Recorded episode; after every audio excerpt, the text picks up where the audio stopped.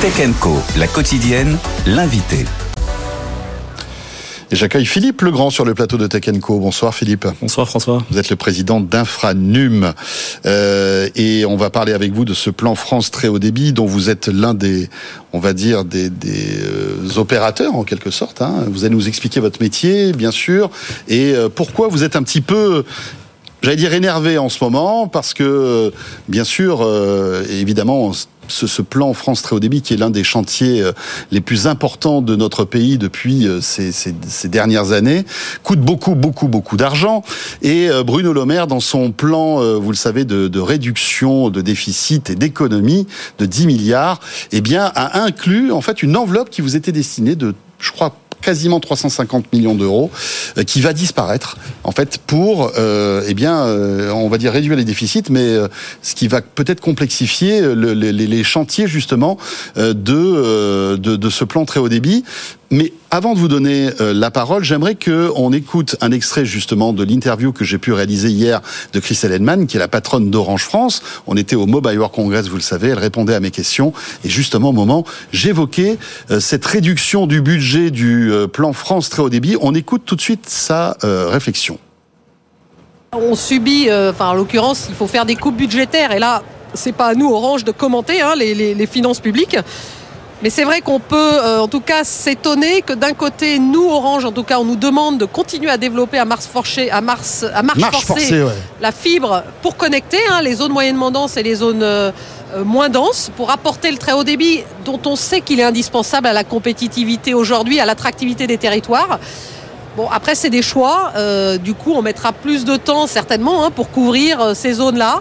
Euh, J'imagine qu'on aura des débats Mais assez... qui va payer alors? Ce sont les opérateurs? Bah, de toute façon, euh, nous, sur nos fonds propres, on, on est l'opérateur qui avons le plus investi dans la fibre en France, hein, sur nos fonds propres, et on est très très fiers de l'avoir fait. Alors voilà la, la, réponse, en tout cas la réaction de, de Christelle Henman à ce, on, va dire, cette réduction de, de, de budget concernant le, le, déploiement de la fibre optique. Euh, Philippe Legrand, avant de rentrer dans le détail et d'expliquer quel est votre point de vue là-dessus, est-ce que vous pouvez nous présenter Infranum Oui, bien sûr. Bien sûr, Infranum, c'est la fédération des industriels des infrastructures numériques. C'est toute la filière réunie dans une fédération en réponse, d'ailleurs en 2012, nous avons été créés en 2012, en réponse à la création et au lancement du plan France Très Débit. Nous avons pris nos responsabilités, nous avons structuré la filière. C'est une filière qui se développe, qui déploie de nombreux chantiers, pas que le plan France Très Débit. Et vous avez dedans tous les opérateurs d'infrastructures, les équipementiers, les fonds d'investissement, les organismes de formation, les bureaux d'études, et, et j'en passe, 240 entreprises qui représentent, qui représentent 35 milliards d'euros de chiffre d'affaires en France et une trentaine à l'étranger. Voilà. Euh, et rappelons que votre métier, c'est du, c'est des travaux d'ingénierie, c'est aussi euh, du génie civil. Hein. C'est creuser des tranchées, c'est placer de la fibre euh, dans les airs, mais aussi sous terre. C'est du ça. concret. C'est du concret. C'est extrêmement. Et tout ça coûte très cher, bien sûr, prend énormément de temps. Oui. et alors, donc là, vous en êtes à, combien, puisque évidemment, on, on, évoque à chaque fois ce fameux pourcentage hein, de population euh, qui euh, peut avoir accès à la fibre optique. Aujourd'hui, donc là, en, en, ce 27 février 2024, on en est où? On est quasiment à 39 millions de foyers rendus raccordables à la fibre optique au très haut débit, euh, qui va durer pendant des dizaines d'années. 39 millions de foyers, c'est 84% des foyers en France qui sont aujourd'hui raccordables. Alors, on pourrait euh, célébrer ce succès, mais le plus dur reste à faire.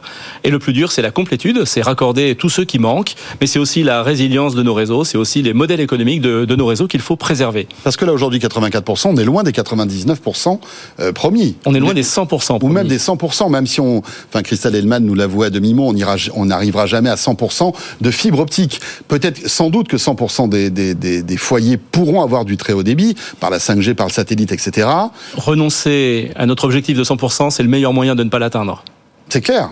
Donc clair. il faut poursuivre. C'est un engagement, c'est une, une volonté, et d'ailleurs euh, Christelle Henman le rappelait très bien, une volonté du président de la République euh, prise en 2012, répétée, réitérée maintes et maintes fois, qui ont engagé les opérateurs d'infrastructure et toute la filière, les opérateurs commerciaux, sur des investissements colossaux. 70% des investissements sont des investissements privés. Ça a coûté combien pour l'instant tout ça? On est à quelques dizaines de milliards d'euros, on va arriver à 30 milliards sans doute à la fin du plan.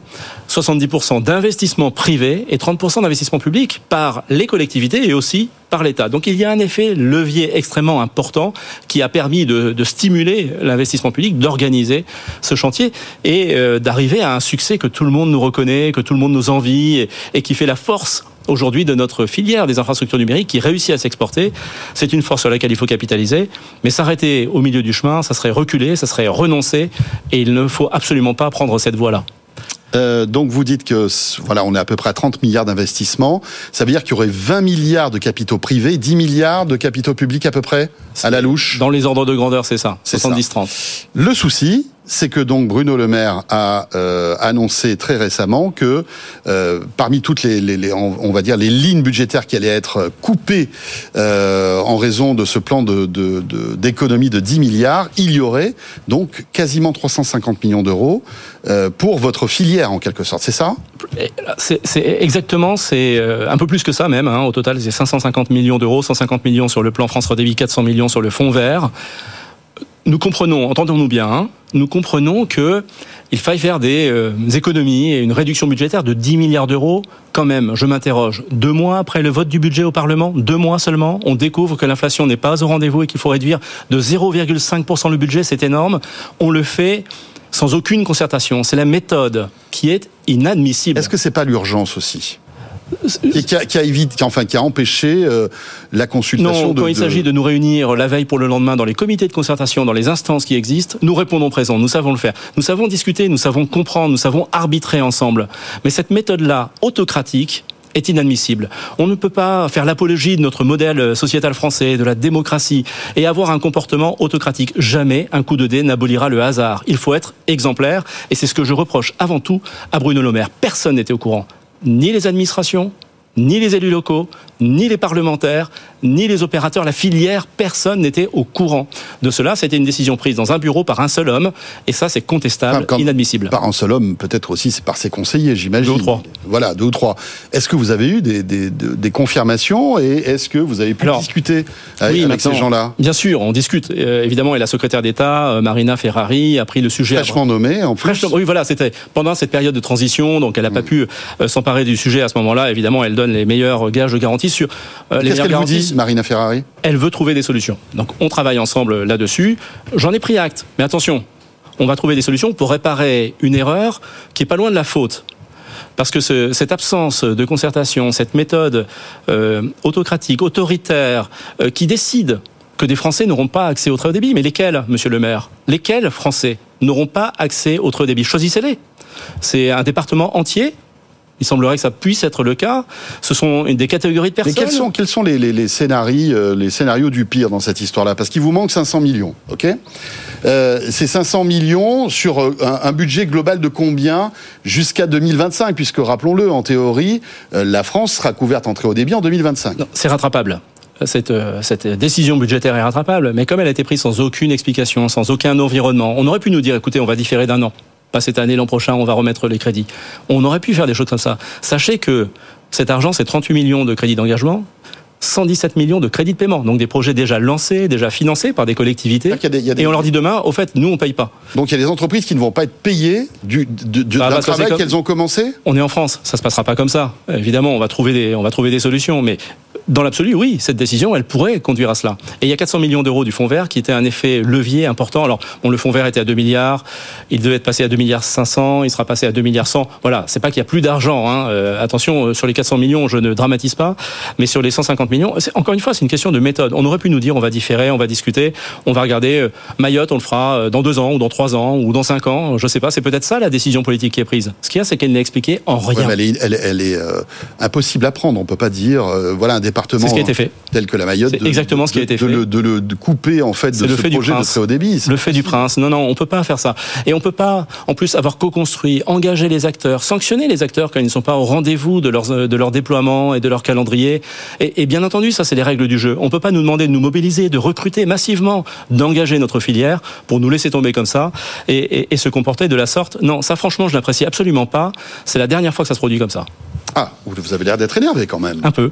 Mais alors, qu'est-ce qui va se passer là? Est-ce que, euh, que, comment vous pouvez euh, trouver une solution amiable? Et comment vous allez trouver les budgets? Euh, Quels sont les, les, Vous dites que Marina Ferrari va essayer de trouver une solution.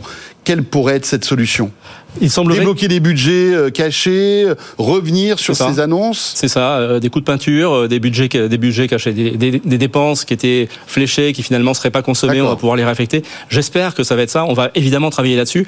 Moi, c'est vrai que j'ai plutôt apprécié la, la, réaction pour corriger le tir, cette erreur, et, ça c'est tout à fait positif. Mais attention, on sera extrêmement vigilant parce que c'est pas comme ça que ça doit se passer, parce que sinon nous aussi on peut se comporter de la sorte. D'accord. Est-ce que ça peut ralentir justement le calendrier de développement Ça va ralentir et l'objectif d'arriver en 2005 à la, la, conclusion de ce plan France très haut débit. C'est un peu le titre de notre communiqué de presse. Est-ce un renoncement du gouvernement? Faisons-nous face à ce renoncement-là? Ou est-ce un atermoiement, une turpitude, une difficulté ponctuelle à résoudre C'est ça la question. Après, on peut comprendre, la croissance n'est pas au rendez-vous, il faut faire des économies. Nous aurions pu participer à des arbitrages et nous-mêmes trouver ces solutions-là. On, on, va rester euh, positif. On a toujours réussi à, hmm. à, quand même à travailler ensemble. Mais attention, hein, on parle bien de Français derrière. A des Français qui n'auront plus Internet parce qu'on va couper le cuivre. Alors on fait quoi pour ces gens-là Parce que parallèlement, bien sûr, il y a l'arrêt du cuivre qui est programmé. Bon, alors c'est d'ici 2030, mais par plaque entière, par, oui, par euh, région entière. Absolument. Merci beaucoup, Philippe Legrand. En espérant que tout ça se, se Ayons confiance. puisse se, se, résoudre dans de bonnes conditions, et puis vous reviendrez nous tenir au courant de, de tout cela, parce que évidemment, les enjeux sont très importants. Hein. Vous le savez, euh, quand on est dans une grande ville aujourd'hui, on a la fibre optique, mais il y a des zones reculées qui ne l'ont pas, euh, et ça coûte beaucoup d'argent hein, de tirer cette fibre euh, bah, jusqu'au la petite maison, au petit hameau, au petit patelin. Et euh, bah, c'est votre job. Merci beaucoup. Croyons en l'avenir. Merci. Merci Philippe Legrand. Vous êtes le président d'Infranum.